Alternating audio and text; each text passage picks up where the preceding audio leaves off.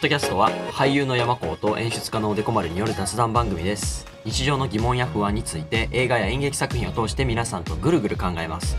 リクエストやお悩みは Twitter のお台箱よりお待ちしております。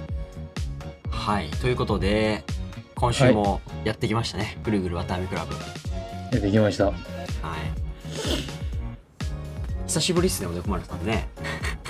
2週間ぶりかな。先週はなんか用事があって忙しかった感じですか？そうなんですよ。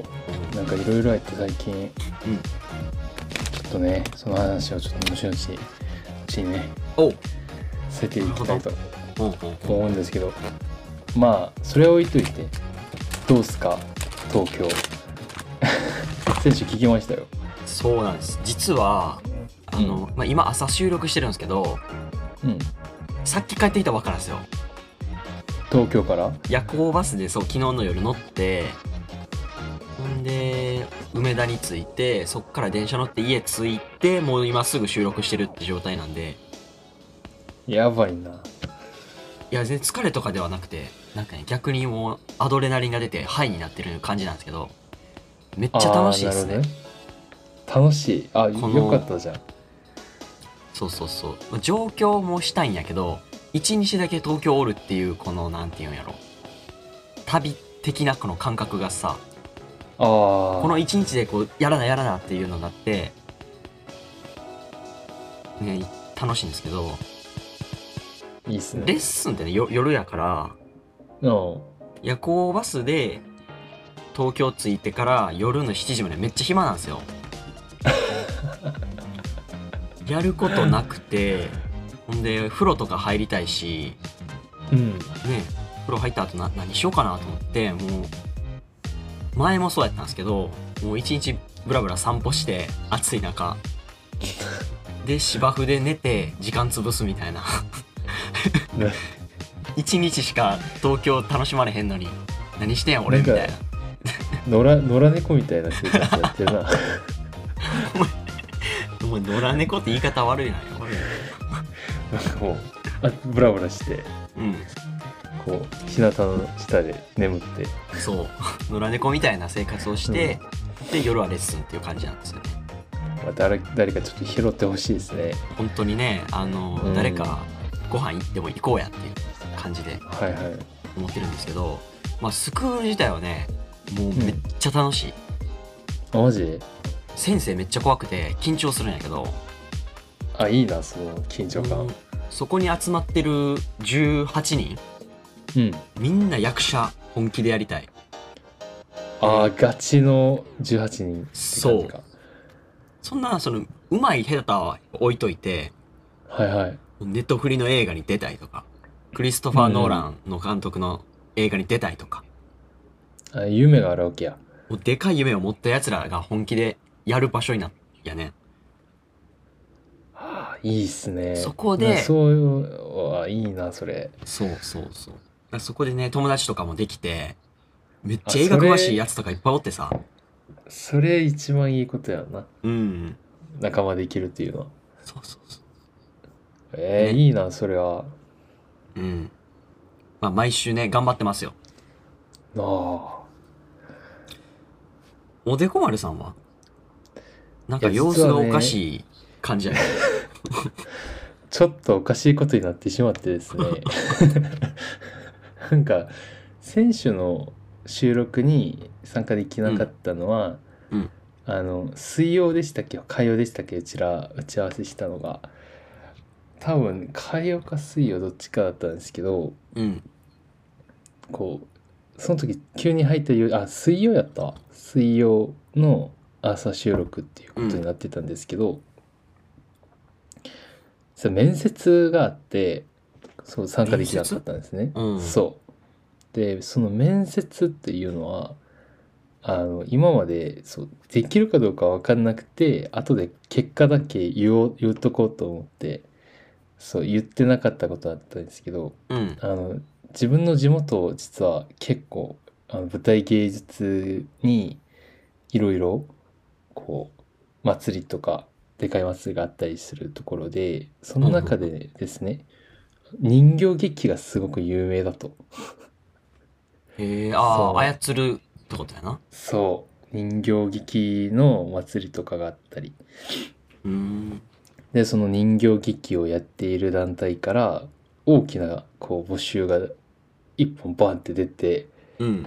で6ヶ月間人形劇叩き込みます叩き込みます。おう。ほうそうで若い芸術家今舞台で活躍してるやつら集めろこうん。うでそこに応募したわけなんですねへえ。また思い切ったな。で面接ね朝10時にいうん一番上にこう指名されて行っ。たんですようん。したらいや普通面接っつってもさまあしこう前に45人ぐらいおってで俺どんな演劇してますしたとか何々したいですっていう感じやんかうん。ね面接会場入ったらなぜか12人ぐらいがおって。前にそこでなんかめちゃくちゃ質問されるっていうこうすっげえプレッシャーやな。いや相当なプレッシャーでした結構久しぶりにそんなプレッシャーを感じたへえ。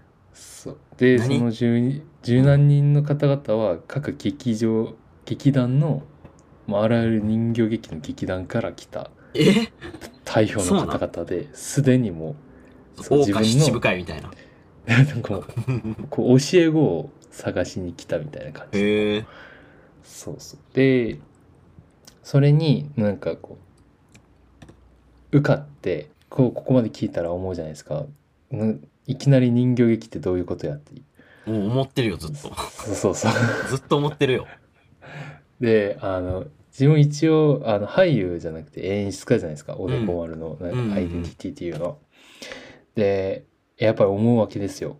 こう演出家として形をどうやって作っていくか自分の作品の。はいはい。で私はこう日本にいる時はすごく運が良くってそうアングラっていうそういうジャンルっていうかねなんかそういう類のやつをが好きな人たちが集まっている劇団でうん。こう演劇やらせてもらったからまあ結構ねこう特殊な経験っていうかまあ普段こうあんまり読めない戯曲とかも読む機会があったしそういう先輩とか後輩とかがいたからそれを踏まえた上で韓国で何かをやるっていうことは今までは結構もうここでは新しくて俺も俺にとっても結構チャレンジがあってそれでよかったんですけどうん。いやもう一歩踏み出したいなっていうそこでなんか全然違うジャンル今まで学んだことないジャンルのこの作劇の方法を学んだらと別新しい何かに発展できるんじゃないかなという気持ちでまあ今年の残り半分は人形劇やなすごいな。半い年。うそう半年間やって11月に公演を打つというえ？流れのシステムなんですよめっ。ちゃおもろいやん。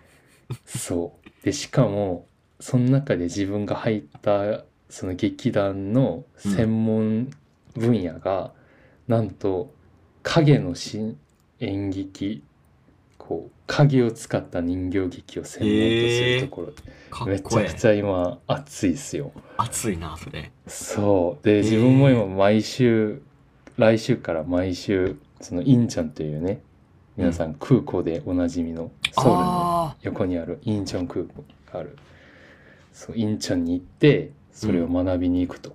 へえ。週一？そう週1でおお。俺と一緒や。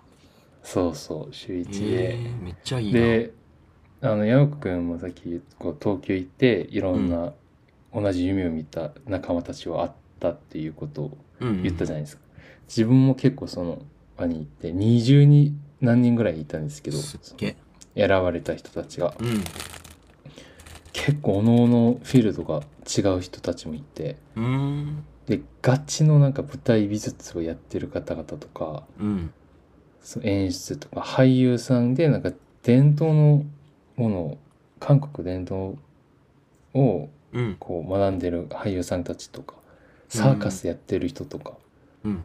で結構みんな自分が今やってるフィールドから人形劇というあ新たなこう武器が欲しいちょうど自分と同じぐらい年の人たちうん20代後半から30代あたりの何かもう一つ欲しいっていう気持ちがある人々が集まっててそれもそれでなんかこう山子のいるところはどっちかっていうとこう若くてこう夢に向かってっていう感じうんだったらうちらは何かこう少し落ち着いた感じでうん。自分が持ってるものを発展したいっていうなんかこうそういう感じの人たちの、うんそう似てるけどちょっと違うっていう。う、ん。やっぱここはねこうで結構先生方々もそう嬉しいのが自分のメントーの先生以外の授業も結構全然受けることができててうん。中にはもうガチの人形の操り方を叩き込みますという人もい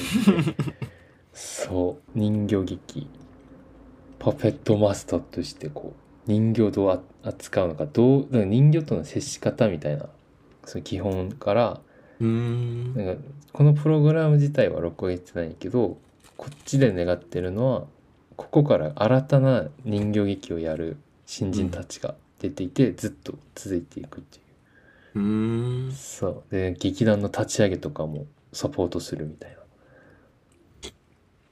そう。人形劇と演劇をこうつなげたらめっちゃ面白く面白そうやなそうなんか俺もちょっとプロジェクトを発表するときにそういう感じのちょっとひねくれたプロジェクトをうん。発表したら、やっぱりこうそうす数少ない人たちに喜ばれるっていううん。毎回の 多くの人たちはなんだそれっていうコアなファンがそうっすよね って言って言ってくコアるな人が後から声かけてくるという。なわかります。っつって そういう感じのあいいやん。で頑張ってみようかなという。うんうんうん。はい。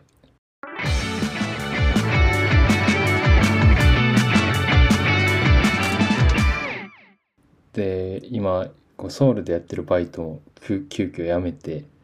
え無印？こそうそうそう。やめたん？こっちに。そうそう。あこマジで？れの条件がそうバイトとかできんくて。え？こうやってる間には、うんそう。そでその分お金は出るけどあそうなんや。金もらえながら学べるっていう。えー、あそれはありがたいな。へえうんうんうん。思い切ったな。そうなんです。うん。いやいやでもやっぱさまあ選手山子くんが言ってたようにさうん。こうグルワタをやってるとこうやっぱ聞いてくださる方々がいて、うん。まあ、それだけ結構力になるみたいな。ほんまにそれ。う。うん。そう思ったけど。いや俺もねまあ選手の話を同じ話をしてるようなものやけどうん。やっぱこう2人ともこう行動力があ上がったんじゃないかな。これをやる前うんより、そう。前やったら結構2人とも悩んだりしての見逃すところも結構あったと思う。あったあな。これこれでやってるんかな。これやった方がいいんかなとちょっと悩んでてでも今やってることはあるしちょっとこれだけやっといて次やろうかなみたいな。うん。そういうこと考えたりもしただと思うんやけどなんかこうグルワタって1週間に1回は何かをやるってことやん。行動するってことやんか、これやってで山子の場合はまあ編集までしてうん。そうアップロードまでやってくれてるんやけど、うん。主に。そのなんか行動することこの行為自体が結構次の行動につながってるんじゃないかな、そうそう。そう最初さまあぐるぐる渡辺クラブポッドキャストやろうぜって俺らが言い始めた時さうんおでかむやっぱやめようやめようぜって言言ってたもんな。いや一週間に俺はね一回無理やでみたいな。全部言ってたよ。言ってたよな。めっちゃ言ってたまあまあなんか話すことないしさみたいな。そうそうそうそう。そうそう。でで俺ら話してもみたいな。山子もなんかとりあえずやってみようって言って実際こうカメマイクオンした時あんまり喋ることなくてみんなポソポソと2人 そうやな。ボッソボソ喋ってたでで最初そうはそう。うん。だからそれそれをそれを思っ結構思った俺は先週聞きながらうん。やっぱりこう前の自分だったら結構やるまでに準備が必要やとずっと思ってた。そうやな、うん、まあ確かにそれはそうやねんけどね。うん。準備あやるのはいいんだけどさ、うん。やるときはやるっていうかこう準備っていうのは結局終わらないじゃん。完璧な準備なんてないから、今でもうちら全然完璧じゃないしそう。でもやっぱ物事はやりながら意味を考えるとか準備をするっていうのも必要なんじゃないかなという。結構俺はそこで学びましたね。うん。そう。今私がついこうついていく先生はあり本当にありがたいことにうん。韓国でほぼ一番有名って言っても過言ではないマイムの動きをやる劇団出身の人なんですよ。うんで20代30代はそこで活動しててうん30代以降から人形劇に来た方々でへで結構技術的な面その単なるこう人形だけではなくて、うん。さっき言ってたようにこう影を使う光を使ったりいろんなこうライブアクションカメラとか使ったりするえうん。結構いろんな、ね、実験をする方でそう。いろんなのを学べるんじゃないかな。ありがたいことですよね。まあ、やっぱ演劇っていうのが軸にある感じするよね。うん。軸にあってその人形劇っていう作り方をうん。ちょっとおでこ丸の中に取り入れてうんほんで今後またちょっとに日本の仲間たちと演劇する機会があったらそのメカニズムをまた伝えてうん。広げていくっていう。面白そう。邪悪な人形使いになるため頑張ります。邪悪？不穏なこと言ってるけど。邪悪な人形使いを目指して。頑張ってくれ。じゃあ頑張るよ。うん。まあ今週はねこんな感じでこうやっとぐるぐるしてた2人がやっと少し動き出したっていう。そう。ね。うん。動き始めたっていうね、ずっと動いてはいたけどぐるぐるしてただけ、まあね。行っては戻りみたいな感じだったよね、うん、うん。実はこのぐるぐる自体が大事だったっていうことを言いたかったですそうかも。ぐるぐるしてくださいと皆さんもなんか一週に一回何かをやるっていうことはそしていいと思いますよ。そうやなうん。それこそこのポッドキャストをやってもいいしうちらみたいに、うん。なんかこう仲間がいたらまあ何でもいいじゃないですか。こう一緒にサッカーをやってもいいさ。うんうん。なんか共に動ける何かを一週に一回ずっと積み重ねていくことをうん。やってみたらいかがですかって言いたかったです。もし一言なんか言っときますか？いや言っときましょうか。うん。とねちょ一言じゃないんですけどちょっと皆さんに考えてほしいことがあってもしえー今日で自分の人生が終わるとしたら何をするかっていうのをちょっと考えてみてほしいですね。おお結構あれじゃないですか？定番の質問でありながら難しい質 質問。そうそうそう。いやこれ何かというとあの、うん。東京の演技スクールの1日目にその講師の方から質問されたんですよ、もし今日で自分の人生終わるとしたら何するって。でパッと考えるじゃないですか。うん。それそのつもりで生きろって言われたんですよね。あだから全力で一瞬一瞬を生きろ。それあが毎日あって舞台上でも同じことをしてる。それが俳優だよみたいな。ううわうっすってなってそうそうそう。うっすってなるよな。なるなる。こうまあ確かに今を生きるとかねこう生きていたら明日何しな何々しなあかんとか昨日ー。こんなことを先輩に言われてへこむわとかね、まあ、ぐるぐるねすることいっぱいあると思うんですけど、前後は取り除いて過去とか未来を置いといて今に集中しろっていうことをね、その質問は伝えたいと思うんですよ。何の答えが聞こえようとも。で考えてほしいですねそうですね。ああうん。もう考えようそう。今を全力で生き明日には死ぬと思って生きてあみてください。で僕ね、そうん。昨日そのつもりでね東京でワークショップ受けてたんですようん。一、日ね。あはいはい。でなんかもう帰り夜の12時ぐらいなんですけど、東京駅のバス停になんかホームレスのおばあちゃんがおっておうおう。でね、なんか、5分かけてやっと1、2歩進むみたいな。めっちゃ腰曲がってて、はいはい。はい前も見えてへんぐらい腰めっちゃ反ってて、なんかね、なんかそれ見てたら悲しくなってきて、うん。あ、そうや、俺明日死ぬつもりでいいきなと思って、うん。カバンからペットボトルの水取り出して、うん。おおばあちゃんいるっつってああげて、おうで帰りました。明日死ぬからなこの水いらないもんな。そうそうそう。う。ん。いや、それはそうホームレスのおばちゃん、おばあちゃんおるのに、みんなね、うん。結構何もないように通り過ぎていくわけですよ。気づかないふりをして。うんそれを見てたらちょっと悲しくなってきて、それこそ、その現在が見えてないってことじゃないですか。今目の前まあで携わってるおばあちゃんがいるのに。っていうので、ちょっとね、視野を広く持つことができたような気がしました。その瞬間で。この瞬間目の前に身の回りにあることと関係を持ち始めたということやなそういうことや。そそうそ まとめやがってう。うん。うん。いやこれがね、そう、いうん。やあれやから。いや僕の今週の一言はやっぱあれですよ。人形ですよ人形。はいはいはい。うん。